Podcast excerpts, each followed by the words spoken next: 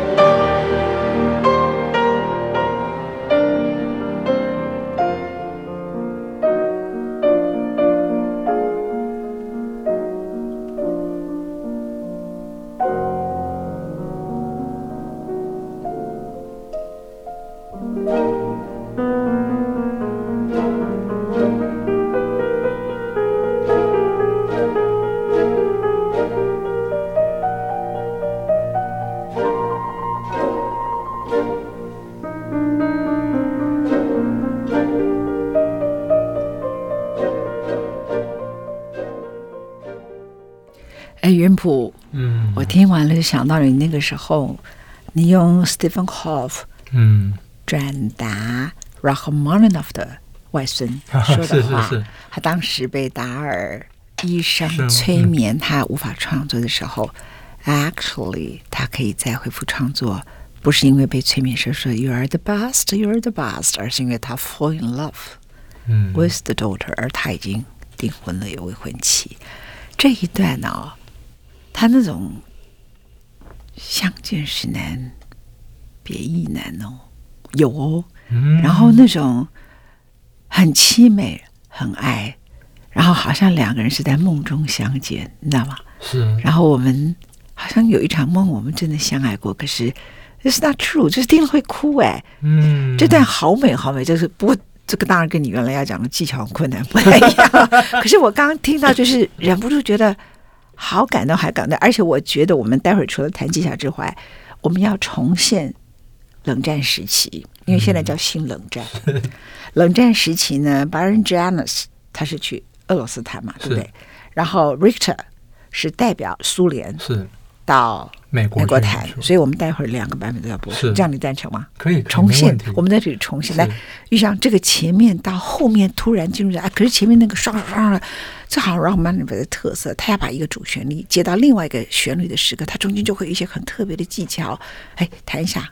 他说：“其实这个第二号钢琴协奏曲呢，有两个地方是非常难的，一个就是第二乐章那个中间那个快的那一段，一段一个就是第三乐章的开头，就是我们刚听的这一段。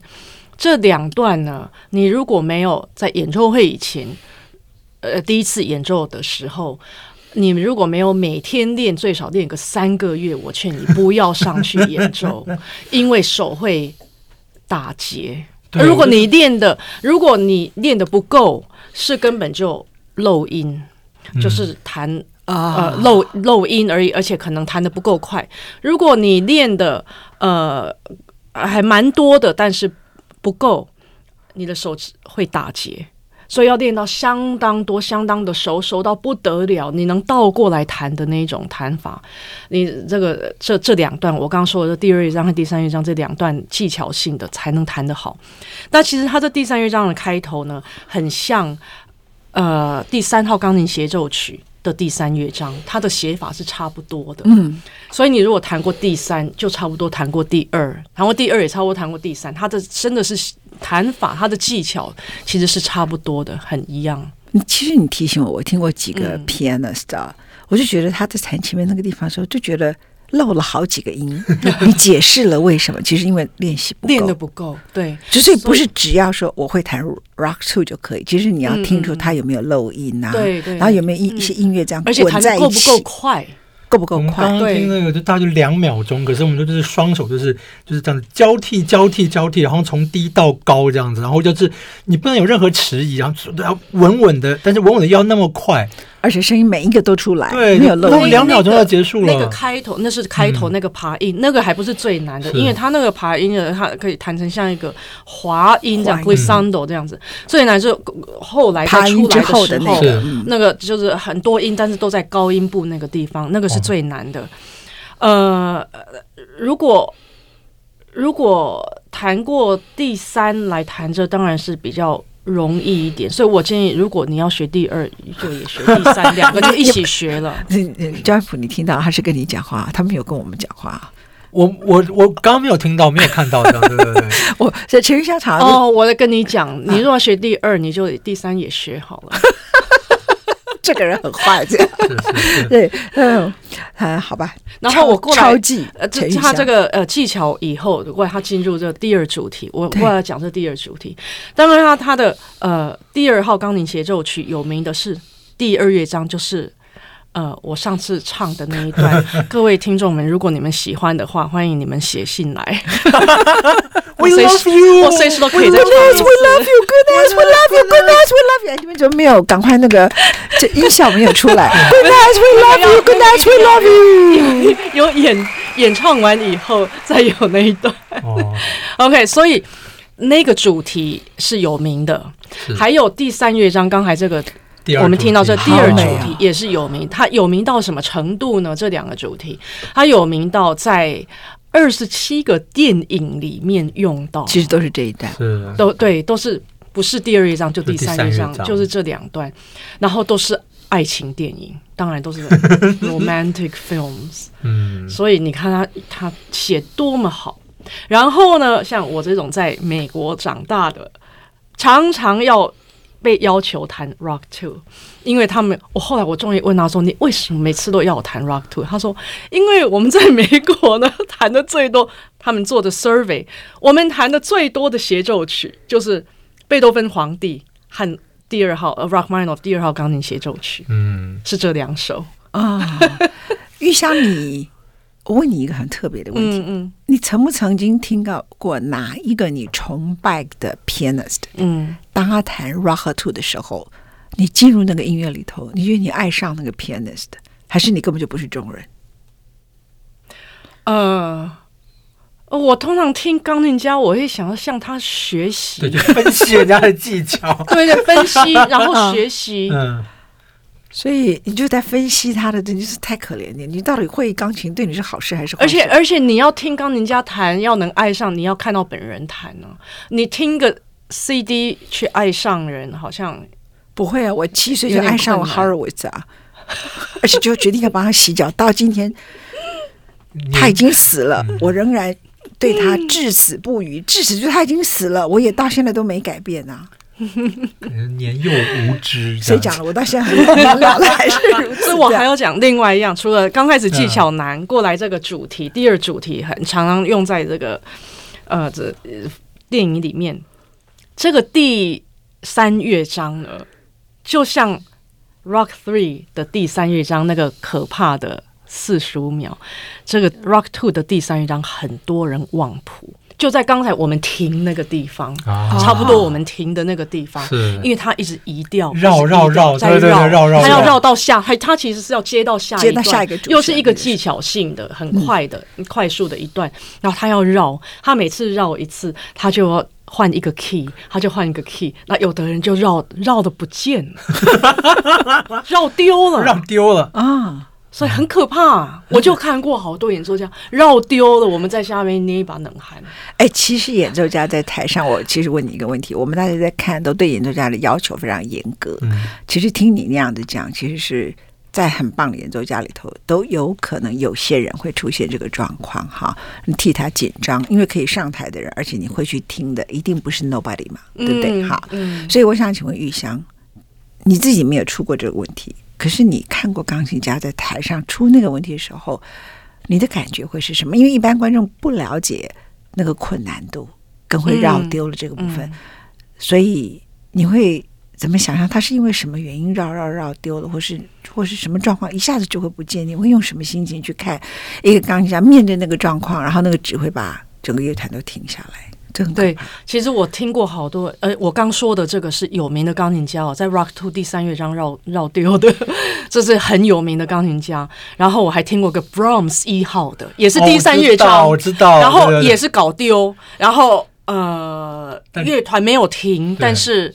呃，乐团我看到那个指挥一直跟乐团讲话，讲要跳到哪一段，对对对，非常厉害。嗯、呃，那个指挥算厉害的。然后原谱和我还一起去听一场，那钢琴家是看谱的，居然也弹丢了，看丢了。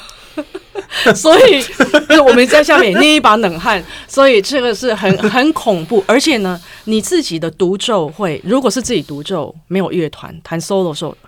搞丢呃忘忘谱，和你跟乐团忘谱是两回事。是你自己忘谱，你可以即兴一下 improvise，嗯，就跳就跳下一段，很有可能人家都不知道。你如果 improvise 够好，但是你如果是跟乐团，你要怎么 improvise？他们要过来，他们是要拉什么？他们要拉什么？如果他们是一个 violin section 那也，说不定。他的的带头的人可以教他们怎么跳，他整个乐团，所以指挥要决定我要跳到哪，哎，那 指挥就很厉害啊，指挥要很厉害啊，或者就是就是这两个撑着，反正就钢琴家去跟哪边，就是说我知道我要我要跳下面一段，我要接上去这样，对。对，原则上是原则上就听演奏就不要停，原则上是对，就是不要停，所以为什么上次？我知道原谱，那一个职业病，那讲到一半，那个喷咖啡那个事件，我你看我第一句话我就是跟他说不要停。他讲喷咖啡是指我那天呛了一下，然后我就把咖啡喷到焦元普的身上，结果那个陈玉香就以他在舞台上演奏的专业就说，不要停，很小声说不要停。然后我因为我完全忘了我们是在节目上，然后是看不到。但是听得到我们讲话，那我想象我是在舞台上，观众是听不到我讲的，所以我跟旁边的人说不要听。来，我们来进入苏联时期跟美苏的冷战阶段。OK，、嗯、我们刚刚已经去过了。哎，当时 Richter 是在纽约谈的嘛？是。OK，那。Byron Janis 陈玉祥的老师是在 Moscow 还是 Saint Petersburg 弹的？应该是说没有，那都是一个巡回。就是 Richter 当时在卡内基音乐厅开一系列的音音乐会，但他也有到 Boston，也有到其他地方去。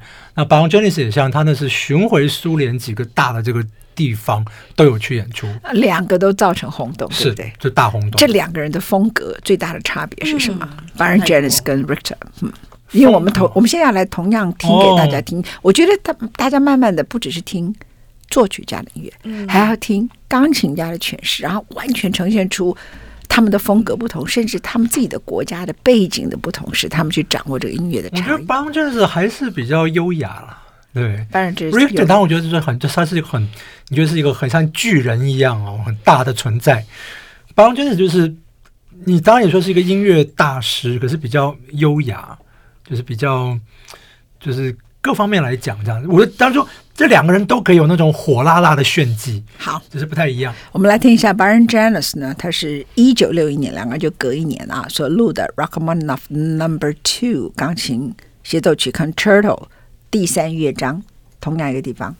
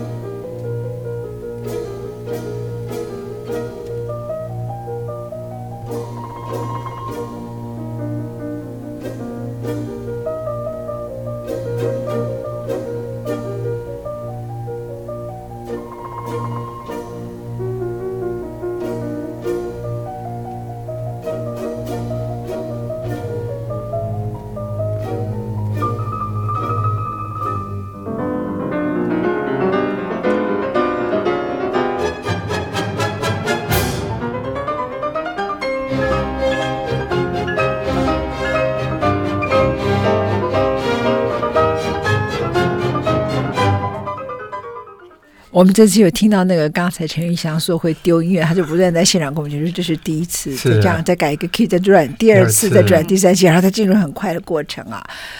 这个乐团呐，好像刚刚跟 Richter 刚才合作那个乐团，Richter 的合作那个乐团好很多，对不对？OK，但是以弹琴来说，我不知道，我觉得我可以理解为什么 Baron Janus 他在苏联。我这样讲好了，如果我听两个人的演奏，我大概就可以知道。一九九零年，苏联会瓦解。我告诉你为什么？因为我听的时候就看到那个 Baron Janus 有一种浑然的自信，然后他的自信啪，速度很快，还是硬要征服别人，这样速度很快。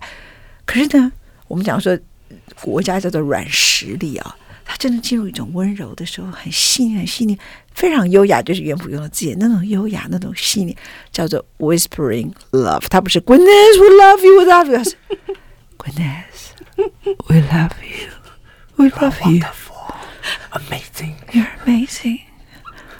I don't know how to explain that. I don't know how to express it, but you're so pretty, so beautiful. I can't imagine. 人家弹琴人，你干嘛那么高兴啊？听众一定觉得，听众觉得这什么节目？Podcast. Okay, it's called podcast. It's called pod. Pod. P O D C S T. OK，好吗？没有，其实我觉得就是。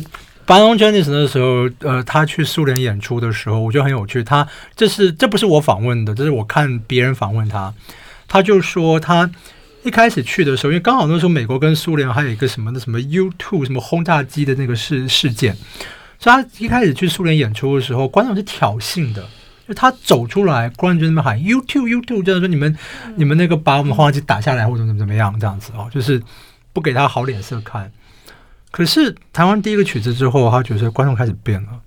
然后他说，他连他在弹海顿奏鸣曲的弹海顿曲第二乐章海海顿哦，他会听到观众席有人在哭，就就掉眼泪或者怎么样。对，然后然后到时候弹完了之后，之后观众就整个就是就是完全被他征服这样子。就是我觉得那也是就是那也是很妙，就是说你说美国跟苏联，我们说那个冷战时代两国它这么僵，可第一个就是说僵归僵了，就是他们还是要。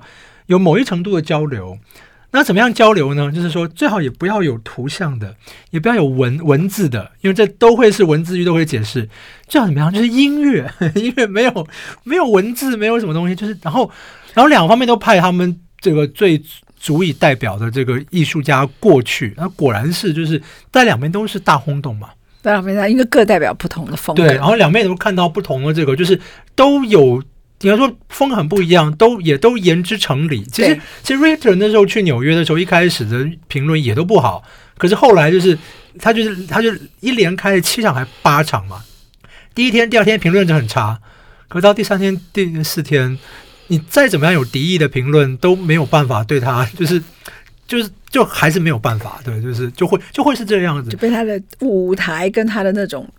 他其实很 powerful 的人，是是是，是，所以被他征服。对，所以那是一个很特别的时代，我觉得是对，很特别时代哈。嗯，嗯，我们现在好像两岸关系很差，我们派玉祥过去好了，你觉得呢？嗯，然后谈什么？当然 Rock Two 啊，Two 还是 Three 啊？Both 好不好？Total Rachmaninoff。Rachmaninoff You have the good answer because that's my next topic. 我们来讨论你还没有谈的 Rock Four，Total Rachmaninoff，你就全部沿着 Rachmaninoff 给他看，这样的 OK。而且派谁过来？好问题，这样子我不知道，这样子 派你的老师殷承宗哦，殷老师，嗯、派你的老师殷承宗。其实很多人认为刘世坤跟殷承宗他们老一辈都比现在年轻的郎朗这些人弹得好，你同意吗？呃，应该是，特别是殷承宗老师，我觉得我非常佩服他。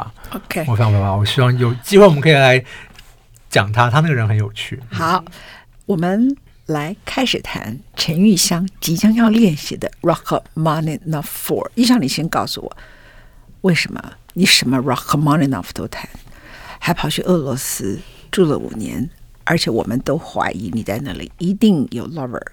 And then you don't want to tell us？不止在那里吧？我知道，可是你在那里有男友啊。OK，however，、okay, you come back。这到底是什么节目？Rachmaninoff Four，你为什么都很少谈，或者你干嘛？就像我刚说的，因为 Rock Three 就是通常在十几岁的时候，就是你的 dream，就是所有 teenage pianists 他们的 dream，通常都是要弹 Rock Three，所以我就学了。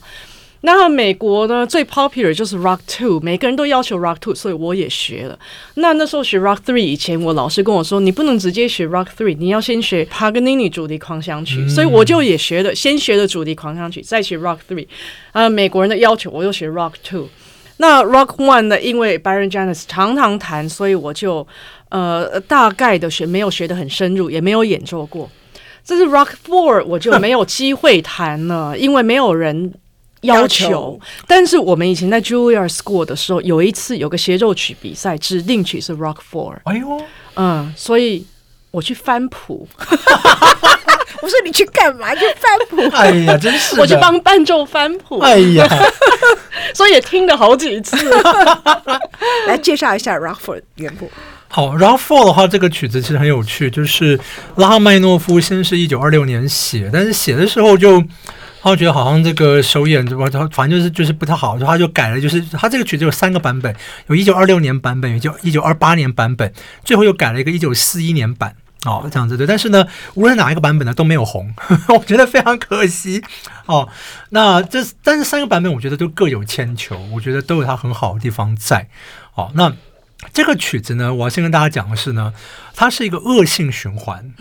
因为刚才关键是提到一点，就是你学了这个曲子，比如那曲子，这曲子也不好弹呢、啊，哦，嗯、那你学了辛辛苦苦学了半天之后，你发现说没有乐团要演出，那你学这干嘛？对不对？那为什么没有乐团要演出呢？比如说这个恶恶恶性循环，因为这个曲子钢琴跟乐团又结合的更紧密，就非常紧密。我们说帕格尼尼主题狂想曲那个玉香之前我们就讲过，就是乐团跟钢琴是。结合的非常紧，他这个小节很多都会漏掉。对对对，对对，但是就是说，但是大家毕竟的旋律，而且他说连我的 Horowitz 都弹错这样子。哦，没有没有，那个是是拉拉三的三对，但是就是这这很紧这样子。拉四这个曲子的话，Rock Four 的话是更紧密，就是非常紧密这样子，等于像是一个大型室内乐，所以对指挥来讲非常困难。那如果对指挥讲很困难的话，那通常来讲的话，狡猾的指挥家或聪明的指挥家。通常不会给自己找麻烦这样子，所以我们干嘛要弄一个这个把自己整死的这个曲子？然后观众有没有特别爱听？我觉得是恶性循环嘛。但就是那乐团，然后指挥不常邀请人家演出这个曲子，所以乐团已经不熟这个曲子。嗯，像拉赫曼第二号钢琴协奏曲，你说有二十七个电影或怎么样？那个没有你在乐团拉的人都听过那个旋律，大家都知道怎么样了。拉 Four 这第四号又没有人听过，所以大家旋律也不熟，彩排要花很多时间。但同样协奏曲又没有花那么多时间。这没有花那么多时间，又很难接，所以像演出怎么效果就不好。效果不好，人家说：“哎呀，我们好不容易弄了一次，效果又不好，那我们下次不要演出了。”所以就变成这样，这个恶恶性循环，很可惜，非常可惜。所以你你上次我们讲说，我们把 Rock Two 后半段跟 Rock Four 放在一起谈，焦元溥就抗议说。为什么大家都要这样对待 Rock Four？但没有关系了，这样子，因为这个，我觉得就是说，这这个曲，但这个曲子我觉得有非常非常好的东西在这个曲子里面哈、嗯哦。那我们可以先来听一点点，我觉得很有趣，就是说呢，我们听这个曲子的这个第二乐章的开头，因为这个第二乐章开头呢，呃，虽然它是拉赫曼尼诺夫。可是我如果不讲他是拉赫曼尼诺夫的话，你可能会觉得这是一个 jazz pianist 哦，其实很好听，其实哎呀是 jazz 在里面。OK，那我们就要来听棺材里自己弹的。好，我们听棺材脸自己弹的。我们听拉赫曼一九四一年弹这个第二乐章，好开头。你要不要讲谁是棺材脸呢？就是拉赫曼尼诺夫啊，对对 对，听众对对对对，哦，他先 view 一下，我我慢慢发现。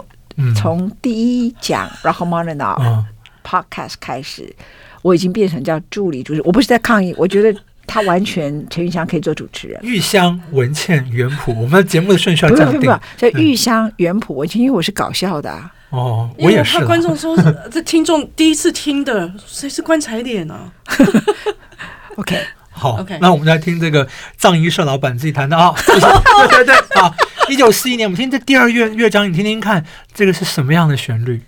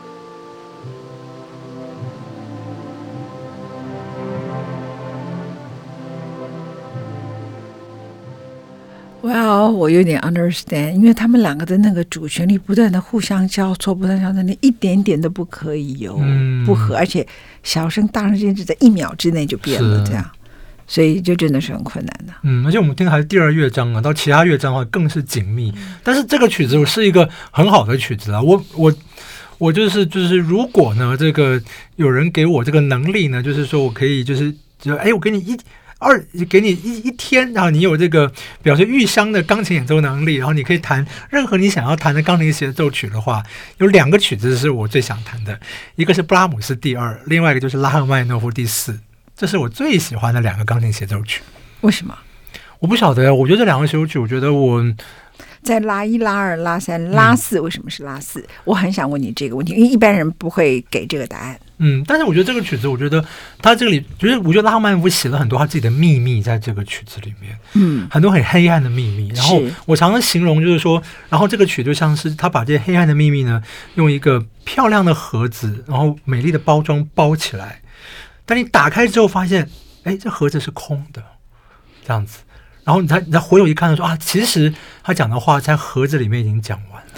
他的音乐其实你刚才听起来有一点后面的实验音乐，就是有一点 philosophical，是有一点哲学性的啊。而且在那个是他很晚年的作品，对对对。而且他应该说他他一九二六年就写了，但是他不断在修改啊，因为应该说写了也是就没有红，因为大家因为因为大家会期待说你再写一个像拉二拉三一样的曲子，发现哎，这跟我们想的不太一样哈。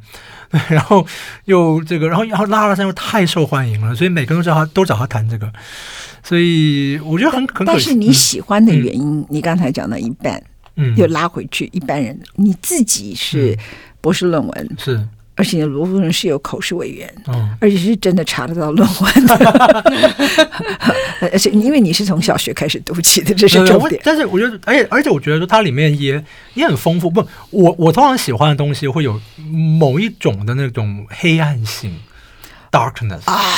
对，原来你也是棺材店的。对对对对，我是棺材助理啊。对对，就是我。然后这个里这个曲子里面也有那那那一些，但是。这个曲子我觉得很好玩的是，它会是一个很多线的总和，就是它让你知道说他有一个黑暗的内心，他经历了什么事情。可是他讲讲讲讲讲，就是讲到嘴边的时候，哎，他又把它收起来。对，然后，但是你你知道他，就是说他可能觉得说，我如果其实话要说到嘴边的话，其实你也应该知道我要说什么了。而既然你知道我要说什么了，那我也不必讲了，那就这样子。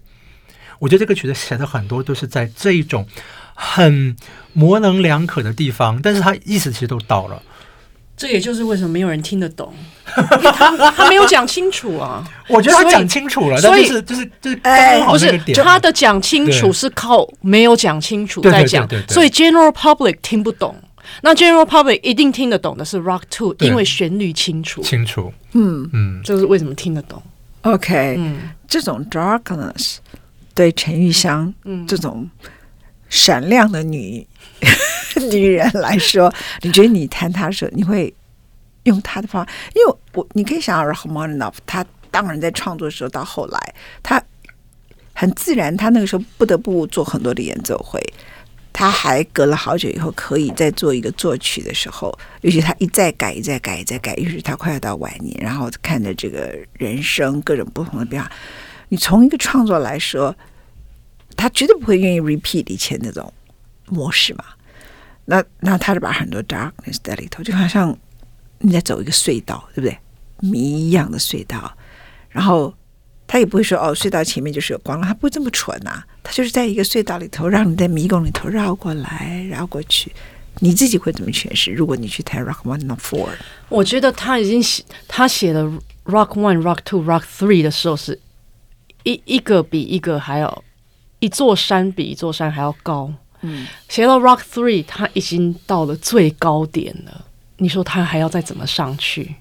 他当然不是往下走，他不是退后，他是走到另外一个方向。嗯嗯，所以呢，他的 Rachmaninoff 本来就为什么叫他棺材脸？为什么叫他那个葬仪社老板？就他自己 darkness 很多，他是呃真的是 Russian culture 比较这样子，就是比较 dark。